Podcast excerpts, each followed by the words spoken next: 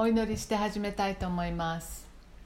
神様このようにして私たちにあなたの御言葉から学ぶ機会を与えてくださりありがとうございます。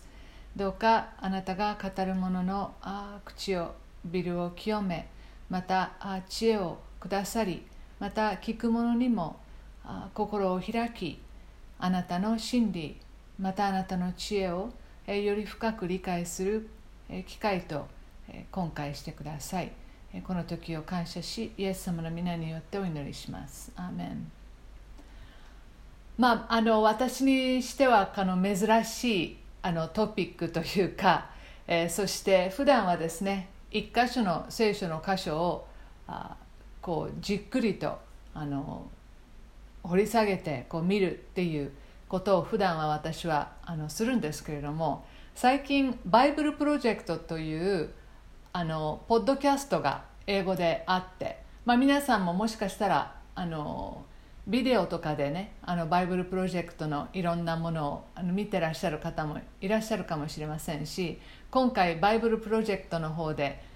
あの一つ一つの聖書の書を理解より理解できるための本があの出ることになったこともご存知かもしれませんがあの非常に興味深い面白いあのトピックを取り上げるんですね。でその中でその木聖書の中に出てくる木樹木のことがあったんです。であこれは面白いなと思って、えー、あの聞いていたんですね。であ自分もちょっとこれから聖書を読む時にこういうその木のことについてとかもうちょっとこう意識してみようかなと思ってた矢先。ちょっとあの熊本に行く機会があったんです。私初めてなんですけど熊本に行くのは。で3日ほどいて最後の日あのすごく時間があのできたので、えホテルの近くの熊本城に行きました。で、まあ、皆さんもご存知のようにですね、えー、5年ほど前に大きな地震があって、えー、熊本城がですね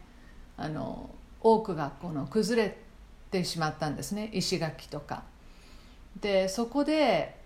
あの本当に見ていて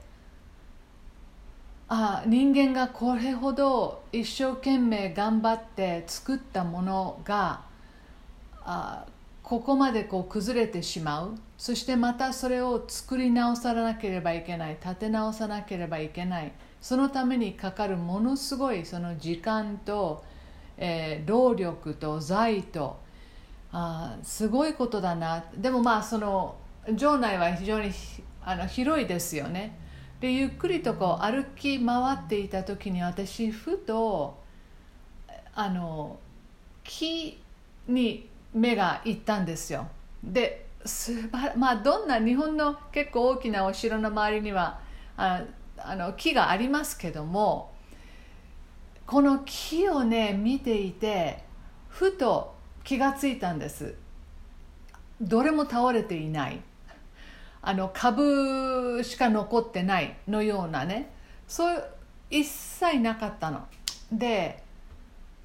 代わりにあのところどころ全部じゃないですけどこの根が非常にこの張っているのが分かるわけです。見て分かるんですよ。あそしてあるところはこの石垣の部分は崩れ崩れてるけどその上にあった木はしっかりとその根が見えるような状態だけれども全然崩れることなく立派に立っているんですよね。もちろん何いくつかの木というのはもうそこにも何百年前からある。それを見た時にあ聖書の中にもその木が出てくる。そして、え、いろんなところで私たちにですねその霊的な意味を教えるために、えー、木で例えて教えてるところを思ったりしてあこの「根を深く深くこう張っていくっていうことが私たちクリスチャンにとって大事なことなんだなって。で見える部分。私たちは結局あのまああのこれ結論から言うと結局私たちってその上にある方とかまた多くの木はあの果物を実らせますよね。多くの私たちというのはすごくこの実の部分フルーツの部分を意識するんですよ。だから早く実らないかな早くそういう果物がついてないかなっていう。で子育てをしていてもあの自分自身の人生でも何か結果を出したい。もう結果が早く出てほしい。でも私たちがあの見ていかなきゃいけないというか意識しなきゃいけない部分っていうのは根の部分。見えない部分。それをしっかりと、えー、作っていく。養っていく。そしたらもう自然に、えー、いつの間にかそういうような実というのは実るんですよね。まああの結論から言っちゃいましたけれどもえちょっとその木というものをですねあの少しえ見ていきたいと思います。今日はですね。え木というのは人間の次に最も聖書の中で登場する被造物です、えー、まず創世記に登場しますのでちょっとそこを見てみましょうか、えー、神様は、え、木を作られたということがこう書いてあります。創世記の2章の9節に神である主はその土地に見るからに好ましく食べるのに良いすべての木をそしてそのの中央に命の木をまた善悪の知識の木を生えさせた。ここにですね私も今回の学びを準備するにあたって初めて気がついたんですけれどもここに見るからに好ましい木を作られたってあるんですね。で他の被造物に関してあのまあ人間を作られた時に非常に良かったとおっしゃいましたけれども他の被造物の中で見るからに好ましいものは木のことだけしか言ってないんですよ。もうここから私たちは木を見て楽しむ。そういうためにも木は作られたということがあの分かります。えー、聖書に出てくる重要人物もですねあのいろんな事柄があの木のそばで行われたりしています。預言書も木をですねあの例えて、えー、用いている箇所が多くあります。特にイザヤ書はそうです。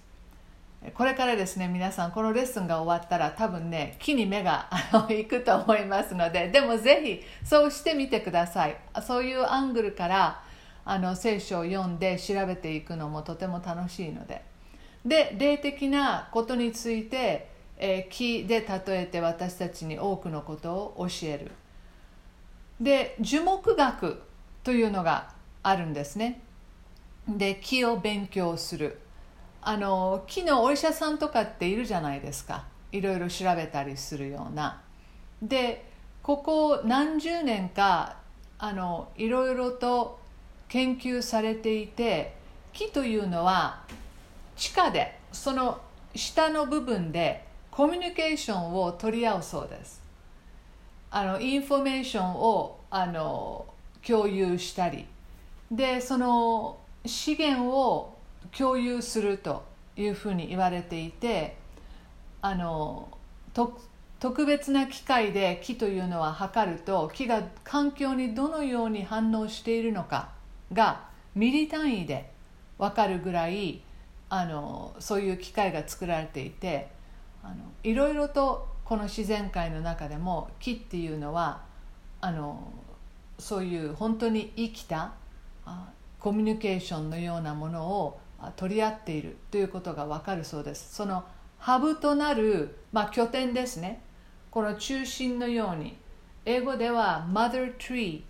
え母なる木という言い方をしますけれどもまあ、その拠点となるような木があってそしてその木は周りで育ち始めたあの生まれたばかりのこの苗木が順調に育つようにあの気を配るっていう言い方はちょっとおかしいですけど無事大きくなるように守ったり栄養が行き届くようにしたりするそうです。またあのあの守ったりですね。あの害虫とかそういうものがこう近づきそうだったら何かこういろいろこう出してとそれをこうあのその木がこうそういったようなものからあの守られたりとかあのするそうです。樹木の使い道いろいろありますね、えー、木は本当に美しいだけではない。先ほどのコミュニケーションのことを言いましたけど、えー、果物。を実らせますね、えー、そしてそれらは人間も食べますし動物ももちろん食べます。そして木というのは種があります。そしてその種もあのあるので人はまたその種を使ってまた他のところで、え木のを植えたりとかあしていくことができます。また種には油がありますね、えー、その油でいろんなものをあ作ったり使ったりしています。料理に使います。明かりを灯すためにこの油が使われます。えタイヤもね タイヤもあのこの木が元になっている。薬もそうです。また美容のためにも使います。葉っぱも用途が多いですね。昔から日本でも、えー、ビワの葉とかですね、えー、イチョウの葉とか、いろいろとあのそれを、えー、使ったり、え、して煎じて飲んだりとかいろいろありますがあそして、えー、果物も、えー、種も、えー、食料になります。また木というのは木陰を作るとか、えー、風をよけるとかあ動物の住みかとなるとかもちろん人間もこれら木をですね建築や家具さまざまなもののために、えー、用います、えー、香りも例えば白檀の香りが好きな人女性で多いかもしれませんけれどもいろんな香りもですね、えー、木からあ私たち使ってあいますよね。うんえー、そして、え、森林浴という言葉がありますよね。え、森の中を歩いているだけでストレスが軽減されたり、え、活力の回復を助けたりします。え、フィトンチッドというですねこの物質がその木から出るそうです。まあ香りなんですよね。あの洗剤に使われたりあの消臭効果のために使われたりあの昔からされていて私も本当に大好きなあの香りなんですけどあのえこの香りというのが私たちをこうリフレッシュさせて、えくれる、えある国ではもう保険適用もあるそうです。こういうあのようなことをねいろいろとこう用いてとにかく木というのは人間にとって不可欠なものです。いろんな意味で。あの不可欠な被造物なんです。木があるところには水がある。ということが分かりますからあ木が上わっているところにはその下にはどこか水があるということも分かったりしますよね。木から私たちはいろんなことを学ぶことができます。簡単に言うと、えまず木というのは光の方に向きます、え暗いところに向きません。私たちにそこに霊的なあことを教えてくれますよね。イエス様はご自分が世の光だとおっしゃいました。また光をの中を歩む者は決して闇の中を歩むことがない。というふうにおっしゃいました。あ先ほどあ言いましたけども根を張るということ非常に重要です。光も必要ですけれどもえ木というのはそういう根を深く張っていってえ、水とかまた養分などをですね、え、あのそこそれを蓄えていって木というのはどんどんどんどんこう成長していくんです。で後でもう少しゆっくり詩篇一編を見たいと思いますが、えー、詩篇一編では御言葉をですね昼も夜も思い巡らして生きる人のことを、え、それは木のそばにあごめんなさい水のそばに植えられた木のようだと言っています。そしてこの神の御言葉に従って生きる生き方をする人というのは常に栄えるとあります。栄えるというのは何か経済的に大儲けをするという意味ではありません。内面の部分で常に、えー、充実している、えー、そしてそこからあ溢れ出るさまざまな性質が自分自身にもまた周りの人にもですね祝福を与えるという意味で栄えるというふうに書いてあります。そのために私たちはですねこの御言葉を学ぶ必要があるということを教えてくれます。えー、信玄3章の18節にこのような御言葉があります。知恵はこれを握りしめる者には命の木。これを掴んでいる者は幸いである。とあります、えー、昔の聖書というのは巻物でしたね、えー、紙をですね長いこの紙にいろいろとこう書いてそれをこう巻く。その巻く時にあのあの用いられるあの木の棒のようなものがあります。その棒の両端をあの使って、えー、その巻物を開いたり閉じたりするために、えー、使っていたんですけどこの棒をですねヘブル語でエッツハイムというちょっと発音は定かじゃないですけど、えー、と言います。このエッツハイムというヘブル語は命の木だそうです、えー、素敵だなと思いました。あのこの、えー、生かされるんだなってこの御言葉で私たちはこれを読みそして味わいまた互いに分かち合うことで、えー、私たちは、えー、生かされているんだと。それを命の木と呼ぶ。というところにとても私はあのあの素敵なあの例えだなって例えというかあそういうふうな言葉って素敵だなと思いました。そしてもちろん実をもたらしますね、えー、果物。果物を実らす木、えー、果物を実らすための木がですね果物を一切実らせなかったら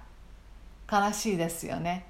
えー、いくつもの木は何年も待たなければいけない。実る前に何年も待たなければいけないですけれども、えー、果物を実らせるということでその木は初めて、えー、そのその木としての存在の意義がありますよね。私たちもそうで、えイエス様も私たちはその身によって知られる。とおっしゃいました。まえー、マタイの、えー、7章ですね。16節から20節。また私たちは身を実らされるために選ばれた。というふうに、えー、イエス様はおっしゃいました。15章、えー、ヨハネの、15章の、16節にあります。また御霊の実は、ガラテヤ書の5章22から23に出てきますよね。愛喜び平安というふうに、あります。それらは「身」という言い方で、聖書は書いています。ですから私たちはこの木の成長っていうのはゆっくりです、同じように、自分のこのクリスチャンとしての歩みも成長もあの焦る必要がない。また子育てをしておられる方また子供を教えたりされる方もう子供が幼いとどうなるんだろうと思う ことがよくあります。結果はど結果はいつ出るんだろうって思うことが多くあります。しかし長期的な視野で私たちは物事を見るということがとても重要です。でクリスチャンはこれを特に特に、えー、この世の中というのはもう即何か、えー、結果を出すということが重要なので、えー、政治でも私は見る時にですねああまりにも目の前のことしか考えていない今の経済しか考えていない長期で考えていないあるどっかテレビのコメンテーターがあのこれから日本は貧しくなるんじゃないですかって言っていました。その長期で経済を考えなければ今だけのことを必死に追いかけているとですねあ結局はあのいろんなことを私たちはあの失ってしまったりするのではないかと思います。特にクリスチャンは私たち自分の人生をですね永遠の視野で永遠の捉え方で見ていく必要がありますね。伝道者の章3章の11節にも神様はそういう永遠への思いを私たちに与えてくださったとあります。ですから高く伸びる幹枝そして深く根を張るこの樹木というものをですね私たち見るときにあもっとそういったような長期的な捉え方をしなきゃなって今ここで、私も家の外を見るとですね非常にあの高いもう何メートルもある木があの茂っていますけれどもここまで来るのに何十年経ったんだろうって思いますよね。でも今とてもあ私にとってこの緑を見るまた秋になるとその紅葉してそして、えー、全部なくなる。けれどもまた冬あのどうするんだろうと思う。必ず春にまたこの芽吹く、えー、この木というのは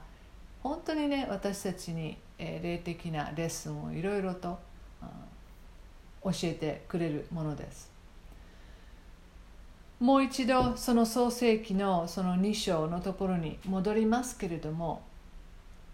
そのの真ん中にエデンの園にはこの真ん中に木がありましたね、えー、中央に命の木それから善悪の知識の木が生えていました。そしてアダムとエバは皆さんもご存知のように、え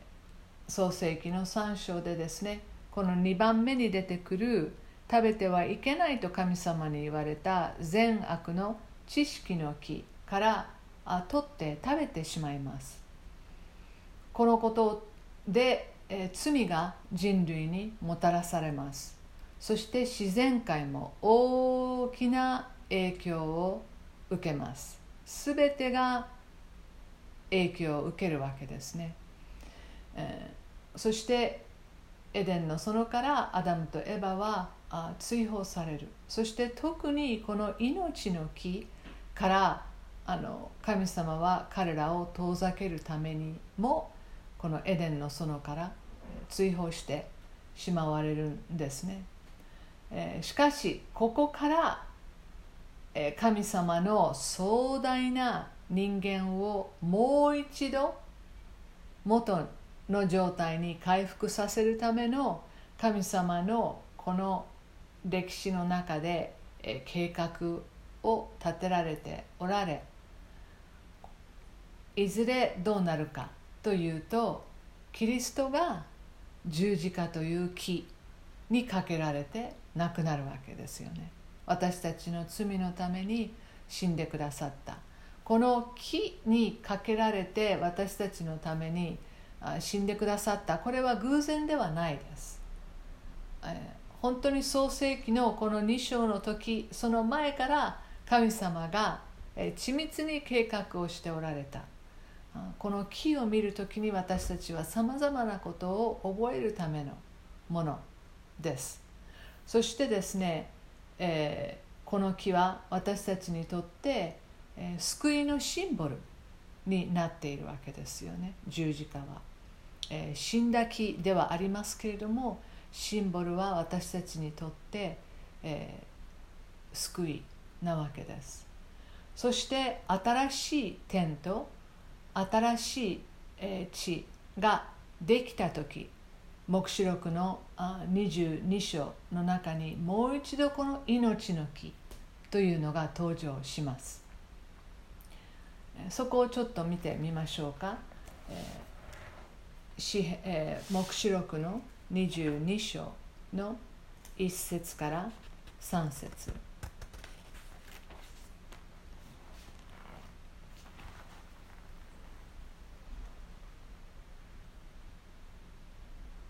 見つかいはまた、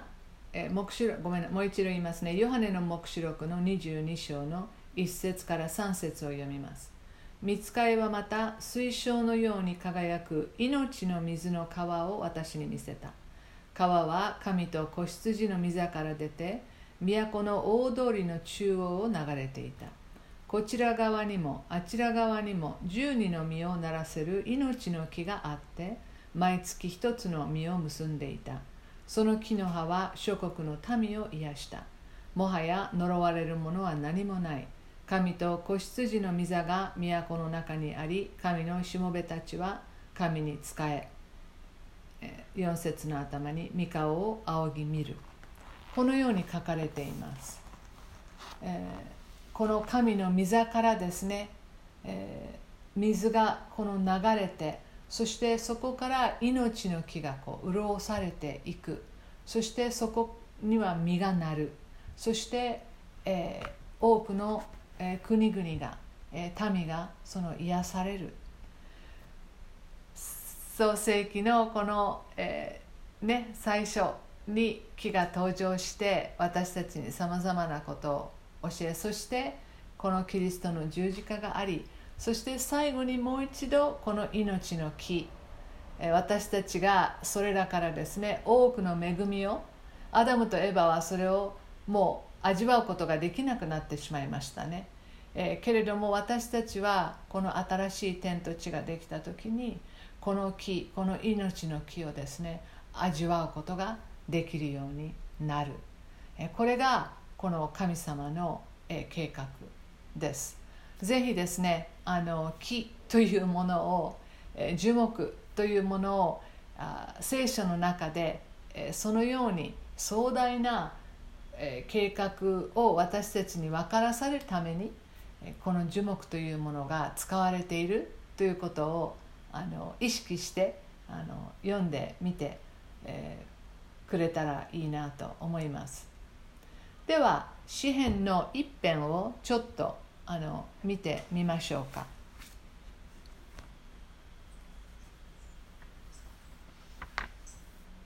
詩篇の一編。まずあの読みたいと思います。全体を読みたいと思います。幸いなことよ。悪しき者の計りごとに歩まず罪人の道に立たずあざける者の座につかない人。主の教えを喜びとし昼も夜もその教えを口ずさむ人。その人は流れのほとりに植えられた木。時が来ると実を結びその葉は枯れずそのなすことはすべて栄える。悪しき者はそうではない。まさしく風が吹き飛ばすもみ殻だ。それゆえ悪しき者は裁きに罪人は正しい者の集いに立ち得ない。誠に正しい者の道は主が知っておられ悪しき者の道は滅び去る、えー、この詩篇一編はあの、えー、知恵知恵の詩篇なんですね。詩篇はいいくつかのあの詩篇からなっていますけれどもこれはこの知恵を教えるためのあの詩篇です、えー、ここにですね人の、えー、霊的なあ生き方をまず肯定的なポジティブな部分とそれから、えー、ネガティブな、えー、部分をですねはっきりと、えー、人の歩み方によって、えー、二通りに分かれる。ということをあ教えています。そして、えー、ここにはですねある意味これから詩篇をこの詩篇の一編が一番最初に書かれたとかそういうことではないんですね誰かがいくつものあの学者たちというかこの当時の人たちが何年にもわたって何十年にもわたってこれらをですねこのまとめていったので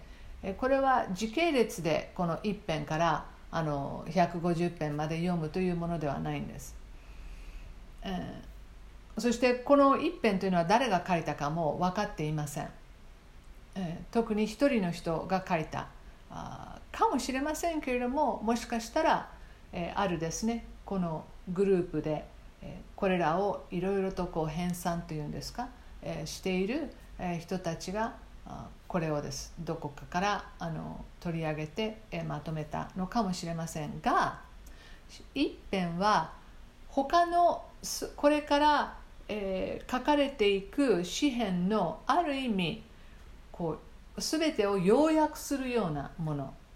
あもっと、え、拡大すればですね、え、聖書全体を、え、要約することができるくらい、え、ここにはあの非常にシンプルですけれどもえ私たちにあ御言葉が何を私たちに伝えようとしているのかこの一辺で分かるぐらいのものなんですね。えこの詩篇一辺を読むときにですね、え信仰を持っている人救われた人まああのクリスチャンですね。にとって、えー、救われた人にはあの永遠の命が与えられます。またあ天国に行くという、えー、保証があります。あ神様のその、えー、裁きを受けてもですね、え、罪に定められることは決してないというこのような保証が、え、あります。イエス様が十字架にかかってくださったゆえにそれらはえ私たちにえあります。えしかししかしですねこの クリスチャンとして多くの祝福を味わうことや神様を 失礼え喜ぶことえ成長していくことというのはこの御言葉を読み応用することに比例します。わかりますか？あのだから本当にあなたがこうクリスチャンの中であこの人すごい立派だなと思うような人とか素晴らしいなと思うような人そしてそれがこう何年経ってもますますなんかこう深みを帯びていくなと思う人はまず間違いなく聖書を読んでいます聖書を読むそしてそれを応用せずして人のその神様との信仰生活をより喜ぶ楽しむ味わうあそして深く理解するということはないんですよね。えー、はい。この詩篇一編はあの三条の水訓に出てくるイエス様が教えた一番最初に出てくる祝福の教え八福とも呼ばれていますけれどもと似ていますね、えー、幸いな人とか、えー、何々、えー、幸いな人よ幸いなことよ。というふうにイエス様もおっしゃっていますが、え、そのようにこれはあの非常に似たえこれは祝福の教えです三条の水訓というのはマタイによる福音書の5章の3節から12節のこの祝福の教えの部分ですけれども、えー、ある人たちに対して、えー、祝福していますよね。こういう人は祝福を受けますよ。こういう人は祝福を受けますよ。というふうに、えー、あります。そしてもちろんそのそこを読むとあ問題がない人生のことをあなたは祝福されていますね。というふうには言ってないですよね、えー、問題はあるかもしれない、えー、そして、え、もう無条件にですねあなたは人間的なこのこの世的な意味であなたはもうこれからずっと幸せですよというそういう意味ではない ですよね。えー、でもあのそれでも本当にその心の内であなたは本当に神様を、えー、神様の教えを喜びとする人というのはあ本当に祝福を受けた人なんだよということを、えー、言っています。ちょっとあのここに、えー、指を挟んでおいて詩篇の138編の2節を見てみてください。138編のあ2節、えー138編の2節。私はあなたの聖なる宮に向かってひれ伏し恵みと誠のゆえに皆に感謝します。あなたがご自分のすべての皆のゆえにあなたの御言葉を高く上げられたからです、え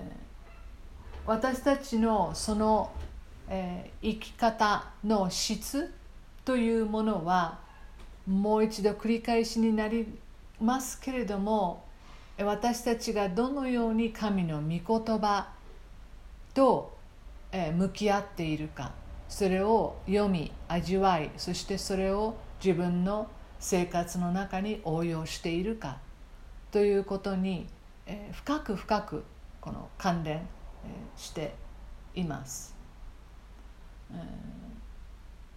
どういう人がこの祝福を受けるんでしょう。幸いなんでしょう。どういう人が幸いなんでしょう、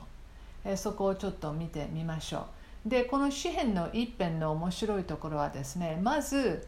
あの何々をしない人というふうに言うんですよね。何々をする人が祝福されてますよじゃなくて何々をしない人は幸いですよというふうにあの言うんですね。で最初に出てくるのが悪しき者の計りごとに歩まずそして罪人の道に立たずそして預かえる者の座につかない。この、えー、歩く立つそして座るこの3つがあの、えー、言われこの3つの言葉が使われている。何をしない、えー、私たちは何をこうか回避するべきなのか避けるべきなのかですね、えー、それらをここに言っています。あ警告ですね。あのこれら結局ねこれをやってしまうとあなたはどんどんどんどん、えー、神様から遠くなりますよ。あなたが考え神様があなたに望んでいる信仰生活からどんどんどんどん遠ざかっていっちゃいますよということを、えー、言っているわけですね。あのクリスチャンの歩みって私たち日本語でも歩みって言いますよね。歩んでなきゃいけないんです。止まったらダメなんです。常に私たちは歩いてなきゃいけないんです。えー、この歩くということ、えー、聖書の中にも常に、えー、歩くという言葉がこう出てきますけれども信仰の歩みもうピタッとこう止まっちゃったらそこでどんどんどんどん私たちはそのまんまではなく必ずそこから、えー、どんどんこう悪い方向へマイナスの方へ行ってしまうですね。ですからどうか立ち止まることなく常に歩く。ペースはゆっくりでいいんですよ。ゆっくり。走るとは言ってない。歩く、えー、これをねあの見てみましょう、えー、ここで、えー、計りごとに歩まない。またこの道に立たない。そしてあざける者の。の座につかない人とありますね、えー、一つ一つこの計りごとやまた罪人の道またあざける者の座これらがですね私たちを神様から、えー、遠ざけるわけです、えー、そして悪しき者と書いてあります。罪人とあります。あざける者というふうに、えー、ありますね、えー、まず最初に、歩まないということ。これはその人まあここでは悪しきものですけれどもその人に合わせるとか、えー、その人の行動に自分も伴うとかあそういうことでその生き方を真似るとかそういうことですね、えー、歩まない。でもそういうことをしないということです。自分はその人に合わせることをしない。その人の真似をしない。え、その人の行動に自分が一緒に伴うようなことをしない。ですね、え、そして次のあこの、えー、計りごとというのはまあ分かると思います。その人の考え方ですよね、えー、メンタルの部分のことを言っています。私たちの態度。考え方捉え方。でこれらというのは何か私たちの中でもちろん無意識に何かをしてしまうことがあります。しかしぜひ皆さんクリスチャンになったらいろんなことを多分ね意識し始めるんですよ。もう考えてください。皆さんが救われる前と今とではいろんなことを意識するでしょ。えー、クリスチャンになる前は何にも考えなかったようなことを今あの他の人がバカにするあことでさえ私たちは意識してますよね。なぜでしょう？それは私たちのうちに精霊が働いてくださって私たちは、え正しい歩みをしたい。神様に喜ばれる、え歩みをしたい。そして結果的にそれらは私たちをあえー、幸せにする。私たちに祝福があそ、えー、来る。ということを、えー、知っているからですよね。そしてまた私たちが守られる。いろんなことから守られるという意味でも私たちは意識するんです。昔意識しなかったことを、えー、で、えー、この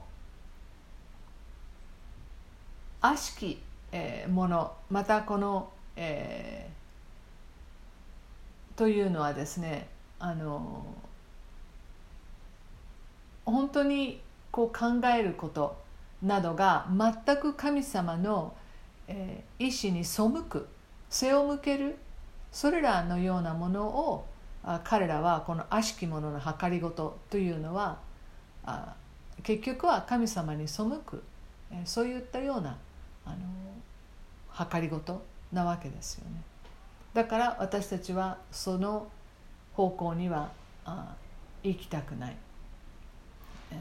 私たちはむしろ、えー、御言葉に沿った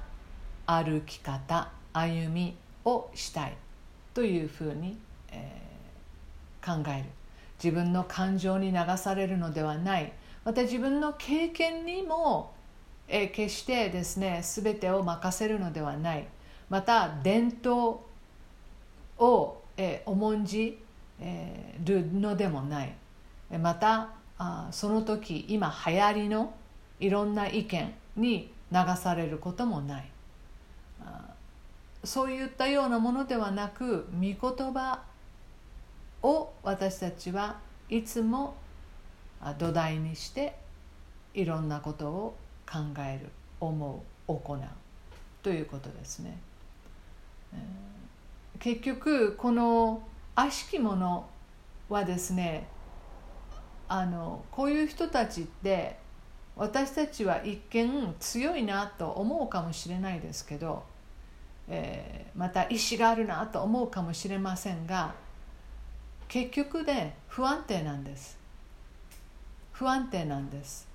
もう何かがあったら、えー、本当に倒れてしまうような壊れてしまうようなまたますますひどい方向に、えー、本当に、えー、行ってしまうその倒れ方はひどいようなものですねになってしまうんです。ですからあ決してですね私たちはこのどんなにそれが強そうに見えてもまたあそこそれに対して私たちが何か反対の、え生き方をすることを、え恐れる必要はありません、え最終的に、え強く立っていられるのは神様の御言葉に従って歩んでいる人です、えそして立つ、えー、このさまざまなですねその人が、えー、歩いているようなあ道、えー、に対して自分も一緒に行くということではない。ですからこれも私たちの態度とかですね。私たちの行動とか私たちのその、えー、癖、えー、ですね。そういう習慣そういったようなものに私たちは合わせない。同じようなところを歩かないということです。でまあ罪人分かると思いますけれども罪という言葉は的から外れるという意味ですね。的から外れて生きていることをあの罪また罪人というふうに、えー、言います、みんな私たちはそういったようなもの的から、外れてしまいます。そしてこの地上を私たち歩いている時に完全完璧にですね一切何も間違いないで歩むクリスチャンもいません、え、私たちは恵みによって、えキリストが私たちのために死んでくださったから私たちは義とされたのであって正しい神様との関係が持てる、のであって、ここ誤解しないでいただきたい。私たちが罪人であって救われたということではなくこの人たちはこの罪人の道というのはその恵みを全く、無視するような人たちですね、そういったようなあの、意図的に神様に、逆らおうとして生きているような人たちということを、言っています、そしてあざける者の座につかない。あまあ座るということは先ほどもね私たち立ち止まっていてはいけないというふうに言いましたけれどもあのこの座るというのもあの一つの在り方として言っています。ちょっと座ってまた立ちました。また座ってまた立ちましたではなくてもうそこに居座っちゃうっていうようなね、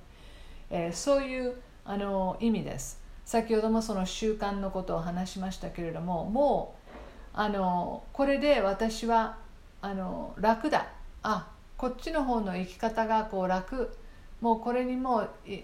座っちゃうわ。もうこのこのあやり方この在り方あにとどまるわっていうあのことをあの言っています。だからあこの世がこの社会で、えー生きているそのようなパターンに、まあ、自分もあそこに、え安楽してもうこのままでいいわっていうようなあことを言っていますね。そういうあのつくというですね、えー、でしかしこのあざけるものというのは、まあ、その言葉の通りですよね。あざける何をあざけるんですか？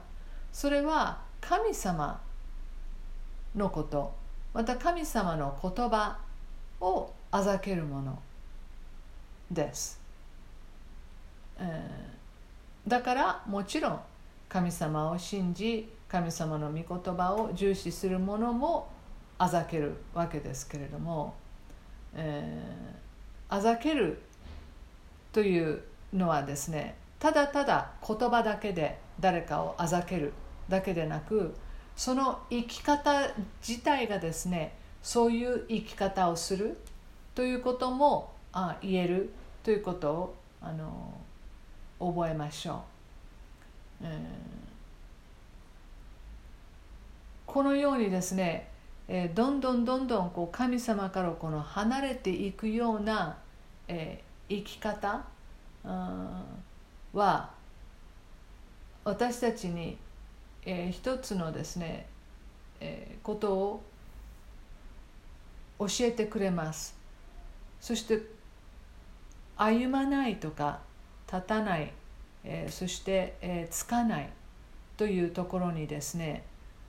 あの私たちは神様と神様の言葉について消極的ではいられないということを教えてくれるんですよ。もう聞いても「うんうんうん」って 言う人たまにいますけれども結局それは、えー、従わないと決めている、えー、信じないと決めているということになるんですよね。神様の御言葉を見て、えー、読んで私たちはもう必ずそれをあの受け入れるか受け入れないかなんですよ、えー、どっちでもないというのはないんです。それほど御言葉というのは生きています。力があります、えー、私たちのですねこの骨髄までも差し通すことができると、えー、ヘブル人への手紙の中にありますけれどもあはい。いずれそういう消極的でずっと居続ける人はこの罪の道に、えー、歩いて行ってしまいます。そして神様に背く生き方をしてしまいます。ですから神様の言葉を読むにつれ私たちはそれを信じて従うか、えー、信じず拒否するかどちらかになってしまうですね、えーあの警告を与えています。まああの私のバイスターをずっと聞いている方たちはあのこういったような教え方が私の中にあるパターンだなって分かる人いますよね。うん、でもすごく私ねこれ本当に日本のクリスチャンの女性たちに教え続けたいの。これを分かってて歩むか歩まないかで大げさな言い方だけどあなたの子育ても変わるしあなたの人間関係も変わるしそして日本のクリスチャンの女性がこれに立ったらキリスト教会変わるんですよ。雨言ってる人が聞こえるわ。聞こえあの聞こえない。それほど重要なことなんです。それほど聖書ってねただあ読んでよかったわし、ね、あの幸せになりました私だけじゃないんですよね。わ分かりますよね。だからあのこのために私はあのそんなに上手じゃないけどえパッションだけはあって教えて続けているんですよね。でこれを本当に皆さんがあのキャッチしてほしい、えー、そして自分自身は本当に弱いかもしれない、えー、小さなものかもしれない。でも皆さんあなたの生涯でどんなにおとなしい人もですよ。1万人ぐらいには影響を与えるんですって。え嘘でしょって思うでしょ。でもあなたの、まね、家族親戚、えー、友人関係職場いろんなところでまして今は SNS いろんなところで私たちは、えー、気が付かないで発信しているんですよね、えー、ですから見ましょうもう一度こういったようなことを主の教え2節結局主の教えなんです。2節主の教えを喜びとし昼も夜もその教えを口ずさむ人。ここに皆さん、えー、嬉しいですね。これを喜びとできるということ。ですから聖書はマニュアルじゃない。聖書は、えー、その、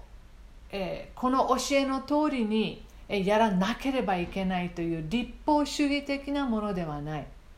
喜ぶことができる。なぜ喜ぶことができるんですか？ただの字だったらマニュアルですよね。でもこれは生きたもので私と神様との関係に直結するんですよ。私と神様との、え、フェローシップ、え、関係がえもっと豊かなものになるんですよ。親密なものになるんですよ。そしてこの3節にあるようにその人は流れのほとりに植えられた木時が来ると実を結びその葉は枯れずそのなすことは全て栄える。焦らないでください。私はクリスチャンとしてもっと伝道しなきゃいけないのにしてないとか。私はクリスチャンとしてもっと聖書を読まなきゃいけないのにえー、今日は読まなかったとか今週は読まなかったとか、えー、これがですね何週間も何ヶ月も経つと問題ですが、えー、ぜひですね、えー、昨日今日読んでないなでもあこのように皆さん参加してくださっている、えー、またこの録音をこう聞いてくださっている、えー、そこにはやっぱりあ神様の言葉をより深く知りたいという思いその思いを神様は本当に喜んでくださいます。信じてください。私を信じてください。はい。喜んでおられます、えー、そのようにですねできないやってないあ落ち込むあ落ち込み続ける。これは悪魔の策略であって神様の願いではない。この人は時が来ると必ず実を結びます。そして皆さんどうか自分でああ私はリンゴになりたいのにみかんだわとかね、えー、あ私はあのあの夕張メロンじゃないわとかね。あ It's okay あなたはあなたの神様があなたを通して、えー、実る実というのがあるんですよ、うん、でそれは時々私たちに見せてくださることもあれば、えー、そうではないことも、えーあります。ぜひですねあの御霊の実をもう一度覚えて、えー、くださいね、えー、そしてこの「根」の部分が重要だということ、えー、実にばっかりとらわれない。他の人はすごい実ってるとかそういうことにとらわれない。あなたは自分の根を御言葉により深く深く深く根ざしていこう。よりこれを、えーえー、理解することができるものとして歩んでいきたい。そういう願いを持ちそして御言葉を読み、えー、そしていくつものですね最近はリソースがあります、えー、御言葉をより分かりやすくするためのさまざまなあ資料資源が、え、ありますからあそれらもあ遠慮なく、え、用いてい、えー、ってほしいと思います、えー、最近ですね私あの三浦綾子さんの「我弱ければ」という、えー、本を読みました、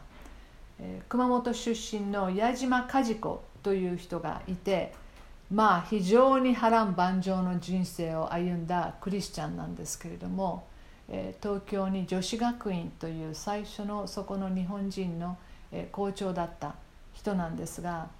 え、彼女がですね口癖のように彼女本当に波乱万丈で、えー、その校長になった時もですねまだクリスチャンじゃなかったんですね。で不思議なこの宣教師との出会いの中でこの、え、彼女はこの学校の校長になってくれとこう頼まれるんです。しかし彼女はその中で、えー、まあクリスチャンではなくて聖書でも教えてください。これもこの宣教師の女性のですね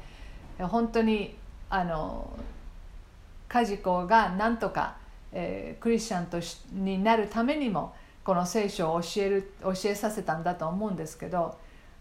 あの、ま、いろいろ本当に彼女は自分の弱さをですね何度も何度もあの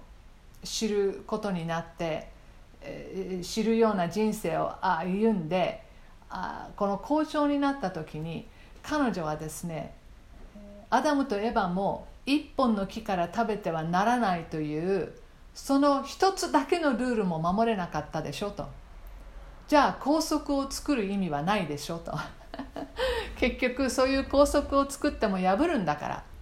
そして彼女は口癖のように言ってたのがこうです。あなた方は聖書を持っています。だから自分で自分を治めなさい。あなた方は聖書を持っています。だから自分で自分を治めなさい。もう名言だなと思いますね。もう最初聞いた時に私ももうぐさっときました。そうなんだ。私たちは聖書があるんだ。この聖書を通して私たちは自分を治める。そしてましてやこれを若い子たちにですねこの彼女が伝えてでその学校でほとんどトラブルなかったそうです。えー、1, 回1回だけ何何らかしらのトラブルがあったそうですけれどもその生徒がその学校を辞めさせられたのも周りの女子生徒たちが えー、彼女がいては困るというようなことを決めたっていうふうにこう聞いていますけれどもぜひですね、えー、今日から、えー、外を見る時に、え木を味わってください。えそしてさまざまなレッスンをですねここからあの私たち学べるということでぜひですねちょっとしたあの自分のあの、えー、聖書研究をして、えー、どんな木があの聖書の中で出てくるのか、えー、どういう人物と木とあの出てくるのかとかですね、えー、いろいろそういうのも探っていただければあの楽しいかなと思います。では一言お祈りして、えーみんなでちょっとディスカッションしていきたいと思います。神様本当にあなたは私たちに御言葉をくださいました。あそして私たちはこの国に住んで自由にどんな時でも